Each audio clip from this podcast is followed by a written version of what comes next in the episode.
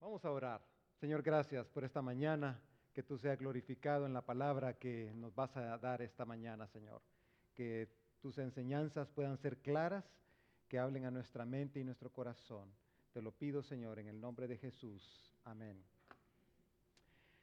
Muy bien, el domingo pasado el Señor me dio el privilegio de celebrar con mi esposa 29 años de matrimonio. Así que todavía eso añade más bendición al mes de octubre, ¿verdad? Tenemos una hija que nació en el mes de octubre, te celebramos eh, el aniversario de bodas y ah, bueno, el mes del pastor también, ¿verdad? Y bueno, eh, y el clima tan rico ahora, entonces, qué mejor, ¿verdad? Así que damos gracias a Dios por eh, su amor para nosotros, su fidelidad y a ti, mi amor, también por aguantarme y por ser paciente conmigo, ¿verdad?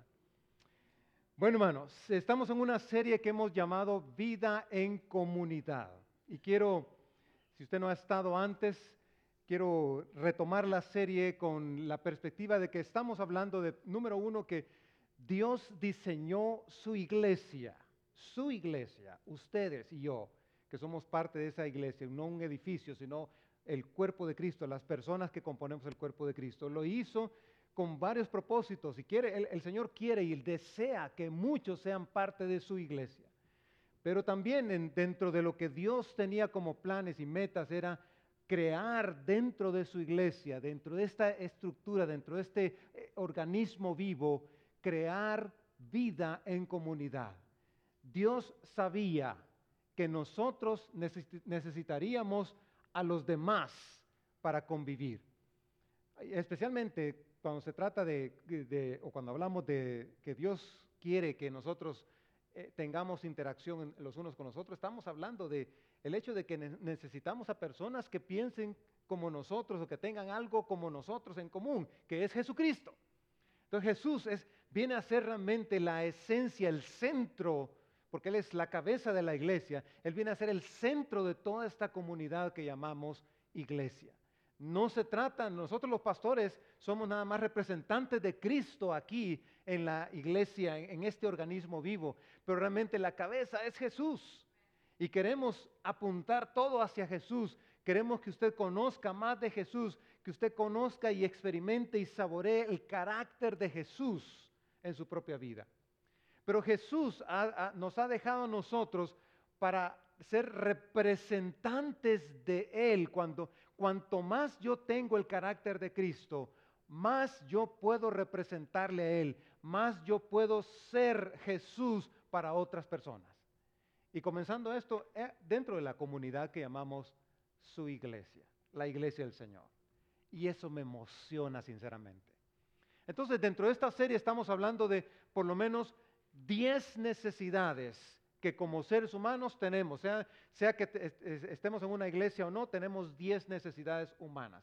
Hoy, esta mañana, vamos a hablar de dos más de ellas. Y hemos hablado ya de cuatro, creo, o seis. Así que si usted quiere revisarlas, están en el internet, en nuestro sitio en internet. De- dicho sea de paso, comparta nuestra eh, página con otras personas. Si usted tiene, está en las redes sociales, tiene acceso a ellas, compártanos con sus amigos, será de bendición.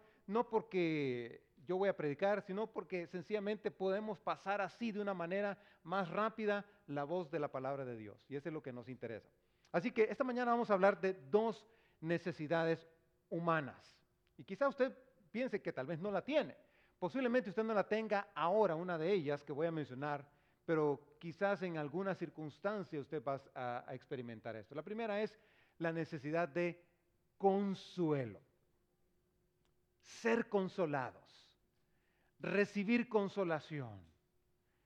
El momento más difícil en donde necesitamos el consuelo es cuando perdemos a un ser querido, ¿cierto?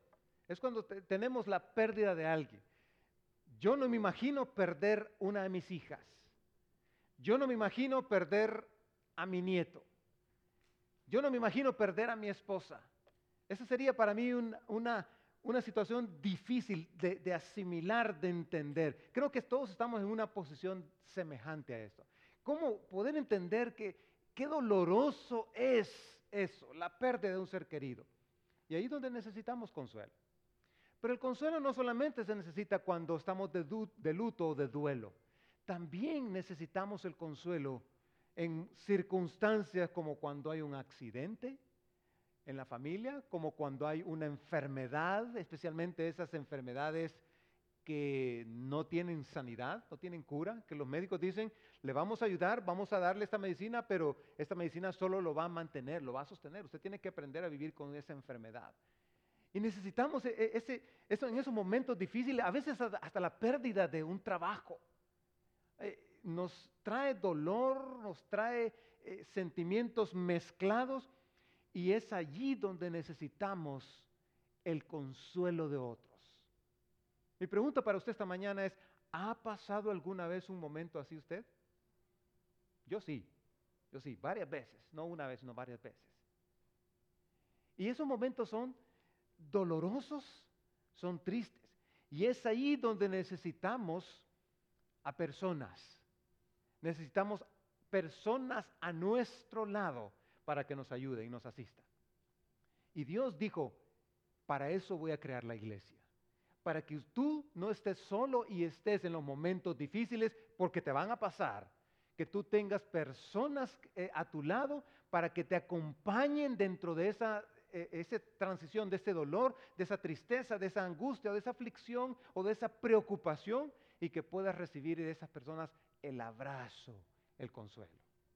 Y el Nuevo Testamento, que es la segunda parte de la Biblia, el Nuevo Testamento usa una palabra interesante, es la palabra de donde también, la misma palabra que se usa para hablar acerca del Espíritu Santo, y es la palabra paracaleo, que tiene que ver con llamar al lado de uno, alguien que está cerca de ti, alguien que viene y se pone al lado tuyo. Así que la palabra significa descanso y alivio de la pena, molestia o fatiga que aflige y oprime el ánimo.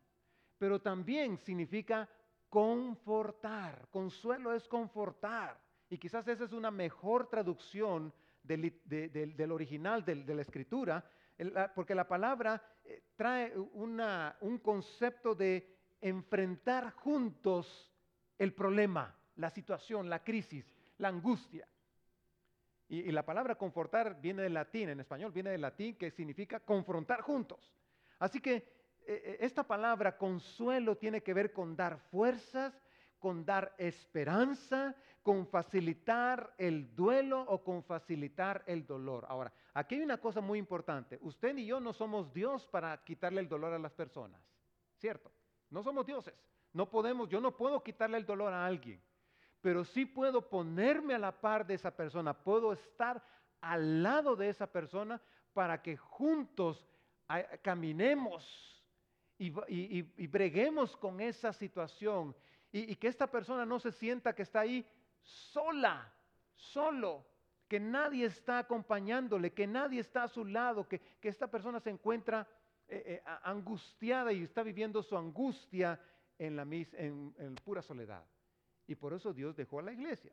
Así que la necesidad humana de consuelo es una de las más críticas y quizás una, tal vez, de las más malentendidas en la iglesia hoy en día pensamos en algunas ocasiones, y, digo, no, tal vez no de mala intención, pensamos que si alguien viene a contarme su problema o contarme la noticia que le acaban de dar del médico o el accidente que acaba de tener o la cuestión que acaba de pasar, pensamos que nosotros somos llamados a darle una solución de inmediato a las personas.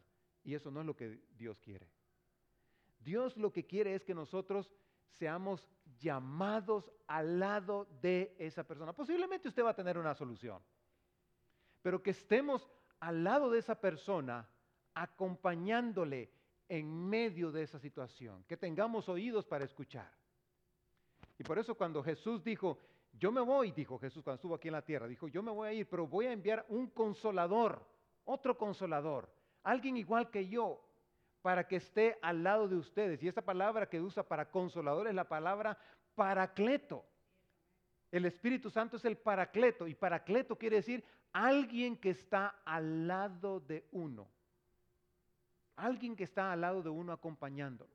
La palabra consuelo viene de esa palabra, que tiene que ver con alguien que está al lado de, uno para acompañarlo en esta situación, para confrontarlo en esa situación que está viviendo. Así que la escritura dice estas eh, palabras bien, me emociona este, este versículo. Dice, alabado sea el Dios y Padre de nuestro Señor Jesucristo, Padre misericordioso, está hablando de Dios, ¿quién es Él? Es misericordioso y es Dios de todo paracleto, de toda consolación.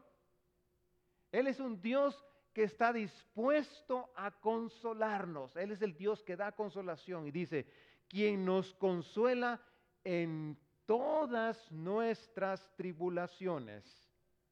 Él le consuela a usted en las tribulaciones.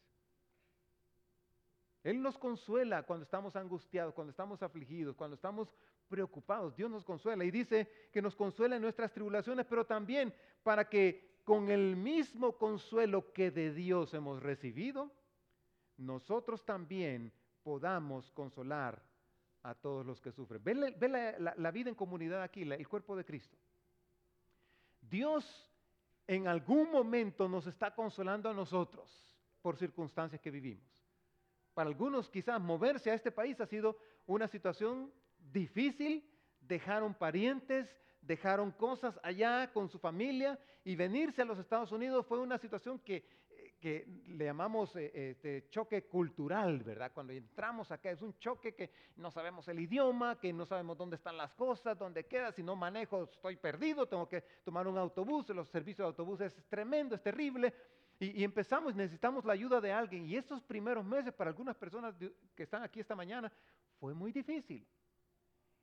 Y, y a no ser de que alguien estuvo cerca de nosotros, eso se hizo más fácil para nosotros. ¿Se recuerda de esos días usted? Yo me recuerdo cuando me dieron el primer carro, ¿verdad? Aquí en los Estados Unidos y empecé a manejar. A manejar. Y, en una de esas ocasiones tuvimos que, la necesidad de ir a Houston. Para mí Houston era como ir a, un lugar pero súper gigantesco. Me, estaba conforme, contento de estar aquí en Austin y lo sentía muy grande. Pero fue aquel pánico, aquel temor, ¿verdad? ¿Qué va a pasar? Cuando al tenemos a una persona a la par, eso como que se alivia. Y, eso es lo que Dios dice aquí. El apóstol Pablo nos recuerda, dice, mire, Dios es Dios de toda consolación. Y cuando estás afligido, cuando estás preocupado, cuando estás pasando por una tribulación, Dios te consuela. Pero Dios quiere una cosa, que ese consuelo que de Él recibiste, lo pases a otros. Consueles tú a alguien más, que tú te preocupes por esa, esa persona que tú estés al tanto de otras personas que también están en necesidad. En Romanos 12:15 dice, alégrense con los que están alegres, lloren con los que lloran. Dios no quiere que le digamos a la persona, ay, por eso está llorando usted, hermana. No, no llore por eso. No, feliz debería estar usted. Contento debería estar. ¿Se ha fijado que así frenamos las emociones de las personas? No llores por eso. ¿Por qué vas a llorar por eso? Pablo dice, alégrese con los que están alegres, pero también lloren con los que lloran. Y eso es estar al lado de la persona. Eso es identificarnos con la necesidad de otra persona. Jesús dijo estas palabras, dichosos los que lloran porque serán consolados. Dichosos los que lloran porque serán consolados. Yo no sé si usted está pasando hoy día una situación difícil en su vida o en la, vida de su familia. Pero Dios nos ha llamado a que nos consolemos. Ahora, una, una cosa importante, para consolarle tenemos que saber qué está pasando. Porque a veces no, decimos lo que está pasando y no, no, no, no le contamos a nadie, no le queremos contar a nadie, no queremos compartir con nadie. Porque pensamos que no nos van a entender.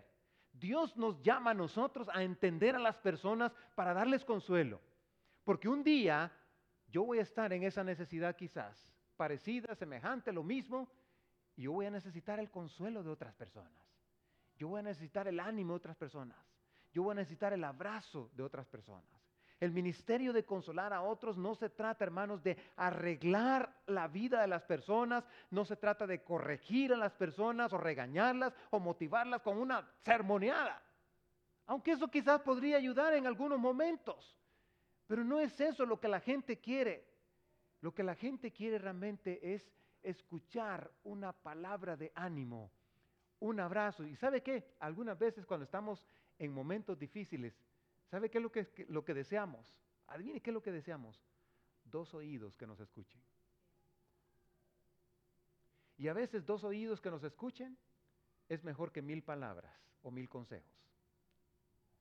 Porque hay gente que se pone a, aconsejarnos, ¿verdad? Pero mire, no haga esto. Que no, quieren frenar nuestros sentimientos. Yo he escuchado a personas que consuelan a, alguien que ha perdido un ser querido y le dicen, no, no, no, no, no haga eso, no, no se ponga a llorar porque su esposo o su hija o su quien se haya muerto allá eh, va a estar desde el cielo viéndola y le, se va a poner muy triste si usted está llorando. Y estamos como, la otra persona, ay, que ya no puedo llorar, y está angustiada. Mire, yo le digo, esta mañana le digo, la medicina es saque todo, llore. Y nosotros somos llamados a llorar con los que lloran. No es que mira que tu, hermana, si te viera llorando, estaría... Y, si la Biblia dice que en el cielo no habrá tristeza, no habrá dolor, hermanos, en el cielo no vamos a estar vigiando a quien está allá. Ah, mire, vigilando a la gente, ¿no?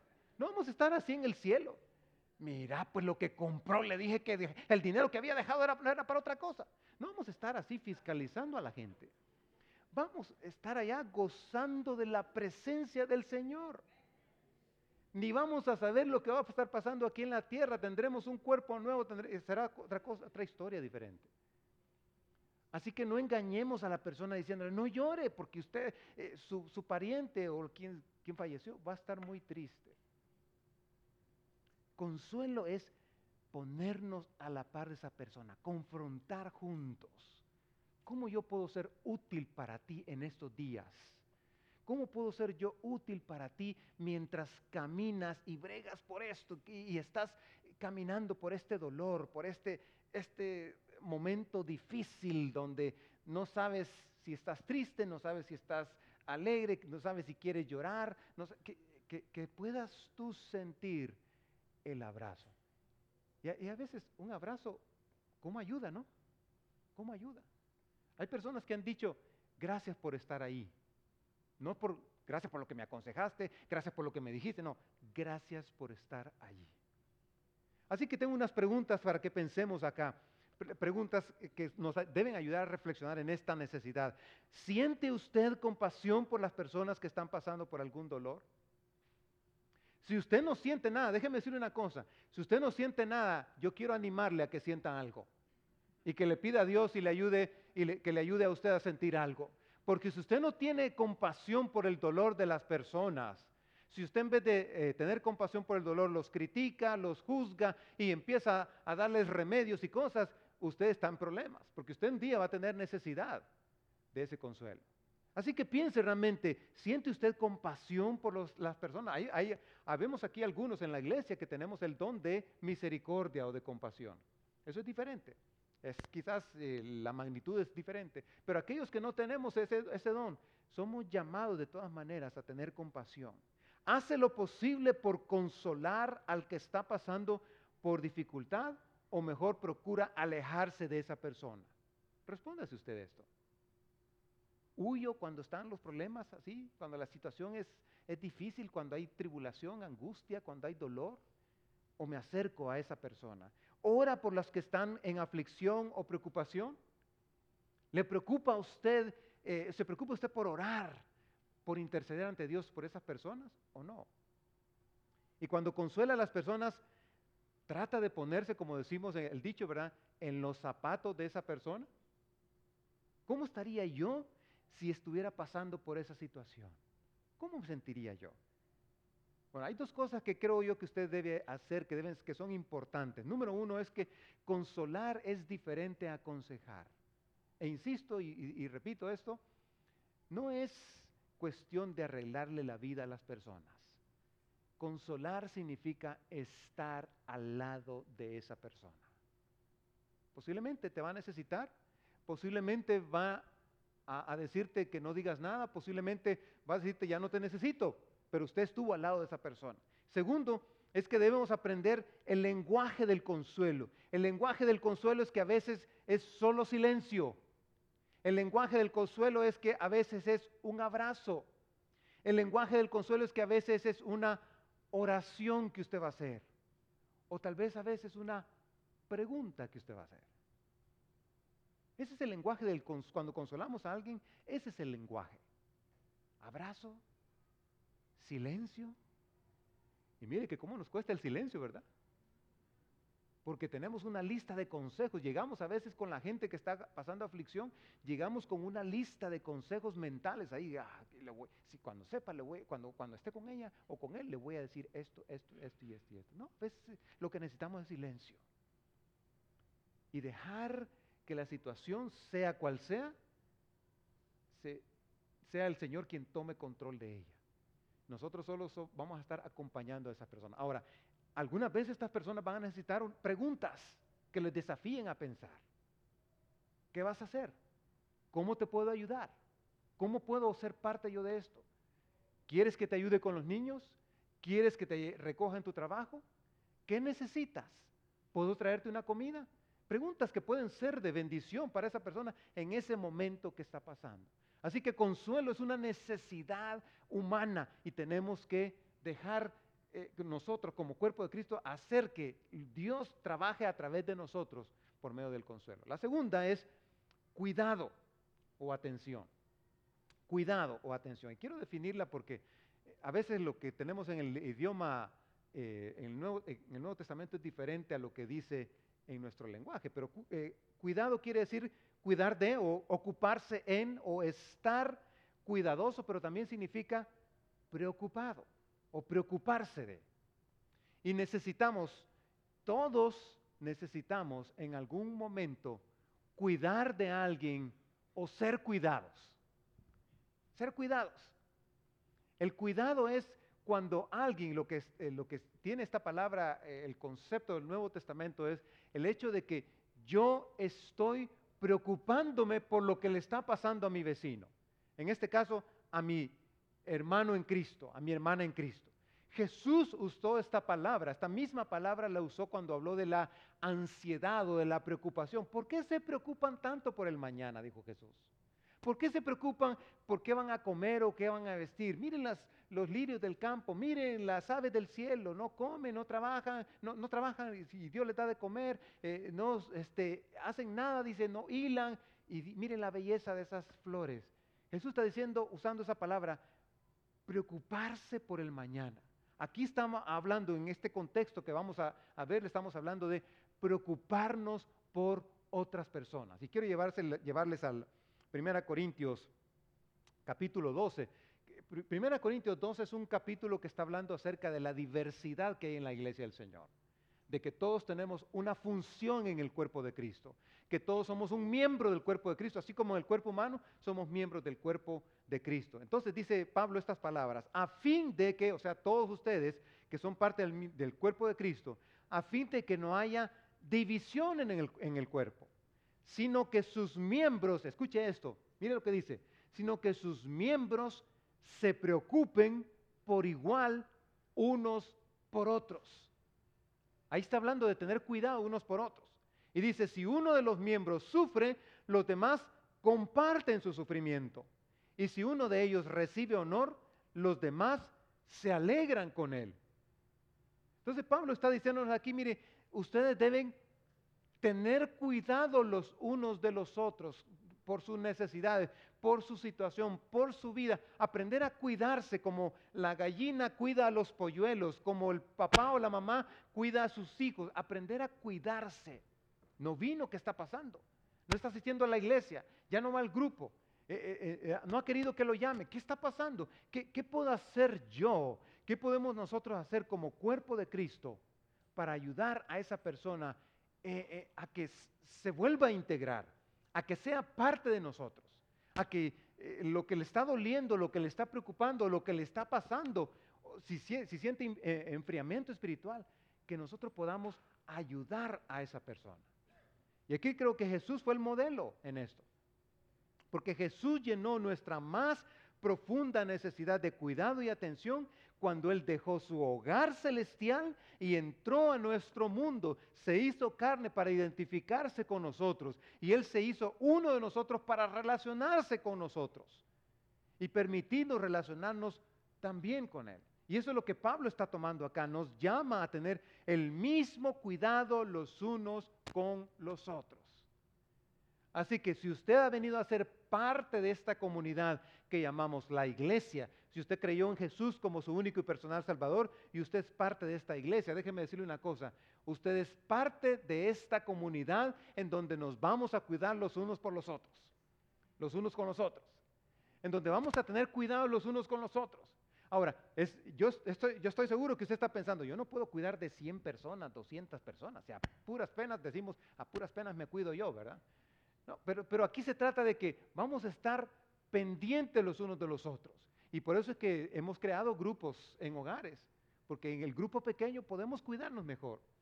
Por eso tenemos ah, eh, formas en donde podemos nosotros estar pendiente. Gracias a Dios ahora por la tecnología podemos mandarnos un mensaje de texto, podemos mandarnos un correo electrónico, podemos incluso mandarnos un mensaje a través de las redes sociales, podemos llamarnos por teléfono. Mire, ¿cuántas opciones tenemos hoy para cuidarnos los unos de los otros? O sea que hoy no hay excusa. Imagínense los discípulos hubieran, de Jesús le hubieran dicho a Jesús, ah Jesús, pero tú no estás pidiendo mucho, ¿cómo vamos a, a cuidar de tres mil personas que se convirtieron ayer?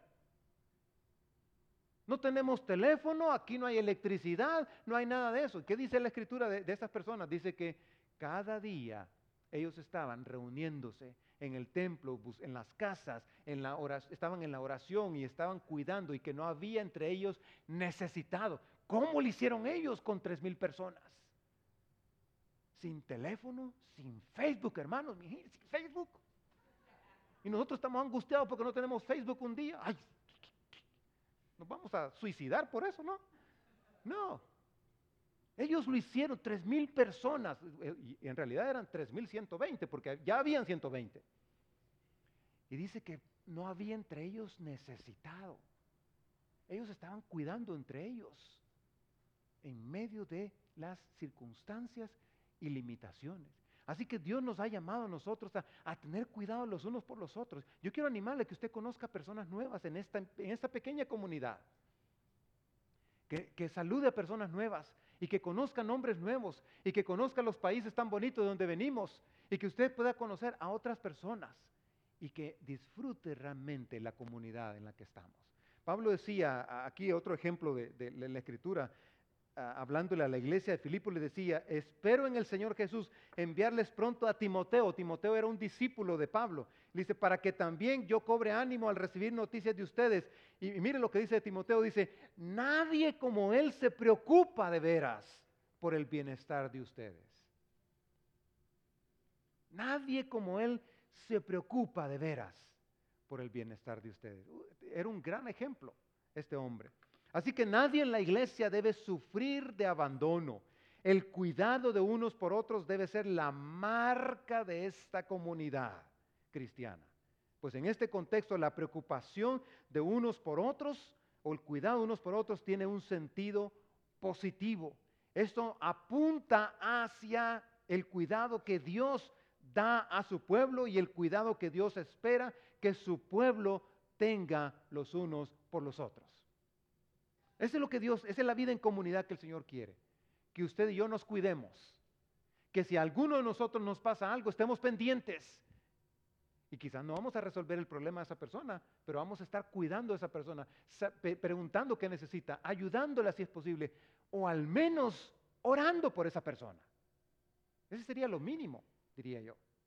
Y eso es lo que el Señor quiere. O sea que la labor de preocupación por los demás es de todos no es de unas personas, no es de los líderes de células, no es de los ujieres, es una preocupación de todos. Y no hay miembro del cuerpo de Cristo que no deba atender las necesidades de los otros.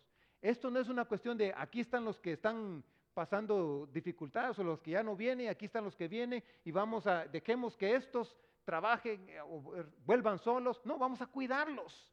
Vamos a cuidar de esas personas. Todos necesitamos alguna vez de los demás, ¿cierto? Todos necesitamos. Todos necesitamos. Quizá usted esta tarde va a necesitar de alguien. Necesitamos los unos de los otros. Y todos estamos alguna vez en condiciones de ayudar a otros. Y déjeme decirle una cosa, no, no necesariamente dinero a veces. A veces es sencillamente una comida calientita. a veces es llevarlo al doctor, a veces es orar por esa persona. Que tengamos esa comunidad y debemos estar disponibles y tener conciencia de que en su imperfección otros pueden enriquecernos a nosotros también. Ahora hay dos cosas que usted puede hacer para esto. Uno es pasar tiempo con otros. Usted no puede cuidar de personas a quienes usted no conoce. Segundo, y quizás lo puede hacer, pero va a ser mejor si usted conoce a esas personas. Y segundo, escuchar atentamente a las necesidades de las personas. Que usted se dé cuenta qué está pasando en la vida de esas personas, qué, es lo que está sucediendo en ellos, qué es lo que están viviendo, experimentando esas personas. Y que usted pueda ayudarles posiblemente o sencillamente consolarles estando al lado de ellos. Tenemos que aprender a escuchar. Mire, no recete Big Vaporú para todo. A veces estamos, echate Big, yo me eché Big y, la persona no ha terminado de contarnos su historia, su problema, su aflicción y ya le estamos dando una receta de Big Vaporú. No, que cambiemos eso, eh, seamos personas que escuchan, que atienden a las necesidades de otros. Recuerde que usted es una pieza clave de este rompecabezas que llamamos la iglesia. Usted es una pieza clave. Y Dios lo ha puesto aquí porque usted tiene una función, usted tiene algo que hacer, algo en lo que usted puede participar. Así que esté atento a las necesidades de otros en la familia de la fe y escuche con atención lo que está pasando en la vida de ellos. Y se dará cuenta realmente la bendición que hay cuando nosotros participamos siendo las manos de Cristo, siendo los pies de Jesús, siendo los brazos de Jesús para abrazar a otros que están pasando aflicción. Yo no sé esta mañana cómo está usted, cómo vino usted a la iglesia, vino cargado, vino con una aflicción, ¿hay algo que le está preocupando? ¿Hay algo que le está afligiendo? Posiblemente sí, posiblemente no. Yo quiero invitarle a ponerse de pie. Esta mañana quisiera hacer una oración por usted. Quizá usted tiene a alguien en su familia que está pasando por una tormenta en estos momentos. Y cuando vienen esas tormentas son tremendas, son duras, son difíciles de, superarse. quizás este es el momento que Dios eh, lo va a usar a usted para que usted vaya con esa persona y le abrace y le diga, aquí estoy, dime qué necesitas, dime cómo te puedo ayudar. O sencillamente abrir sus oídos para escuchar. Quizás usted va a ser esa persona hoy. Quizás esta semana usted necesita eh, el abrazo del Señor a través de alguien del cuerpo de Cristo. Yo quiero animarle esta mañana a que en oración usted le diga, Señor, yo tengo una carga. Yo tengo, estoy pasando por esta preocupación. Esta mañana escuchábamos en, la reunión de oración una alabanza de alguien que eh, pensaban que tenía cáncer, no tiene cáncer. Gracias a Dios, gloria a Dios por eso. Pero quizás otros no han tenido esa bendición y están pasando por una angustia. Yo quiero animarte a que clames al Señor. Ahí donde estás, no necesitas pasar aquí al frente, pero si quieres pasar al frente está bien, pero ahí donde estás, clámale al Señor. Si tienes mucho dolor, si necesitas oración, habrán hermanos que van a estar orando allá, pero si quieres ahorita venir al altar y orar, vamos a orar. Incline su rostro, por favor.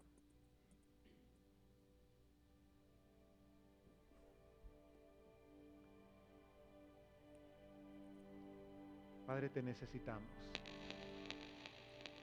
Gracias por dejar la iglesia, Señor. Por esta vida en comunidad, Señor, que nos permite tener la relación unos con otros, con el Dios del universo representado aquí a través de sus hijos. Señor, tú miras el corazón de las personas esta mañana. Si hay alguien que está pasando por una tormenta en su vida, preocupación financiera, el mañana que vendrá, Señor, una enfermedad, una cirugía, una operación, Señor. Padre, yo quiero pedirte esta mañana para que tú trates eso, para que tú abraces a esta persona con tus brazos de amor, Señor. Señor, si tú vas a usar este cuerpo tuyo que está aquí representado, en Austin, en esta iglesia, Señor, en Nueva Vida. Usa este cuerpo, Señor. Y danos el consuelo, Señor. Padre, ayúdanos a aprender en el proceso a preocuparnos los unos por los otros, a no, mirarnos con indiferencia, sino a, apreciarnos, Señor, y a valorarnos, porque tú tienes algo que quieres decirnos, darnos a través de tus hijos aquí en la tierra, Señor. Padre, que podamos ser las manos de Jesús para esas personas. Usted tiene una preocupación en estos momentos, dígale al Señor, Señor, estoy preocupado por esto, Señor, estoy afligido por esto, Señor, necesito ayuda en esto. Dígale al Señor ahí en su corazón, ahí en lo más profundo de su corazón, dígale al Señor, Señor, cuánto te necesito, cuánto te necesito. Envíame a alguien, Señor, para que me abrace, para que esté conmigo, para que camine conmigo en esta, en esta tormenta. Señor, envía a una persona, o dos o más, para caminar juntos con esta persona que está afligida, Señor, o afligido. Ayúdanos, Señor. Te necesitamos, Padre. En el nombre de Jesús.